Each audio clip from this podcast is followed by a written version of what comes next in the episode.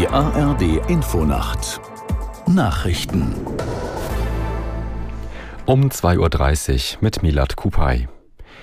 Die Spitzen von Bund und Ländern kommen heute in Berlin zusammen, um im Streit über die Flüchtlingspolitik nach einer Lösung zu suchen. Im Mittelpunkt des Treffens von Bundeskanzler Scholz mit den Regierungschefs der Länder dürfte die Auseinandersetzung um eine gerechte Kostenteilung stehen. CDU-Chef Merz stellt in der ARD klar, worauf die Union besonderen Wert legt dass man zum Beispiel die Kontrollzentren an den Außengrenzen schafft, dass man auch die Außengrenzen besser schützt, dass wir die Binnengrenzen äh, schützen. Das hat die Bundesinnenministerin jetzt nach langem Zögern mhm. endlich gemacht.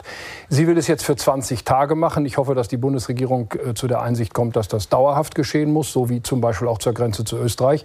Wir müssen auch äh, an den äh, äh, europäischen Binnengrenzen zurückweisen äh, dürfen. Das geht. Zum Beispiel mit der Schweiz funktioniert das mittlerweile. Also noch einmal, es muss ein ganzes Bündel an Maßnahmen Maßnahmen ergriffen werden. Und es gibt natürlich diese Pull-Faktoren. Einer der Pull-Faktoren heißt, es sind schon viele hier und wo viele da sind, wollen viele nachkommen. Auch das scheint ein größeres Problem zu sein.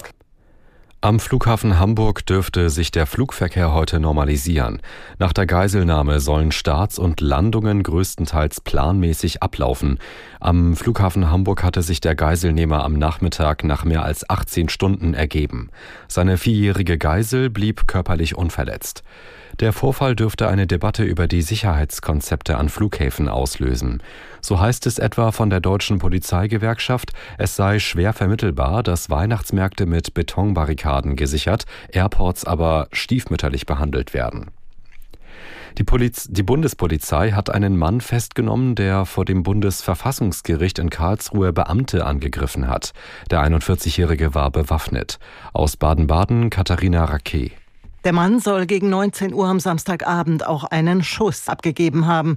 Dabei wurde laut Polizei und Staatsanwaltschaft Karlsruhe niemand verletzt. Mehrere Beamte der Bundespolizei, die das Bundesverfassungsgericht bewacht, brachten den Mann mit Gewalt zu Boden. Dabei wurde ein Beamter leicht verletzt. Später stellte sich heraus, dass die Waffe ein Luftgewehr war. Beamte des Polizeipräsidiums Karlsruhe brachten den Angreifer schließlich auf ein Revier.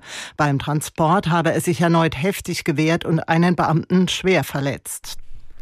Im russischen Angriffskrieg auf die Ukraine konzentrieren sich die Kämpfe aktuell auf die Stadt Avdiivka im Osten des Landes. Nach Angaben des ukrainischen Militärs haben russische Truppen erneut mehrere Vorstöße in Richtung der Stadt unternommen. Dabei seien hunderte russische Soldaten getötet und zwölf gepanzerte Fahrzeuge zerstört worden. Man habe die Angriffe zurückgeschlagen. Die Angaben lassen sich nicht unabhängig überprüfen.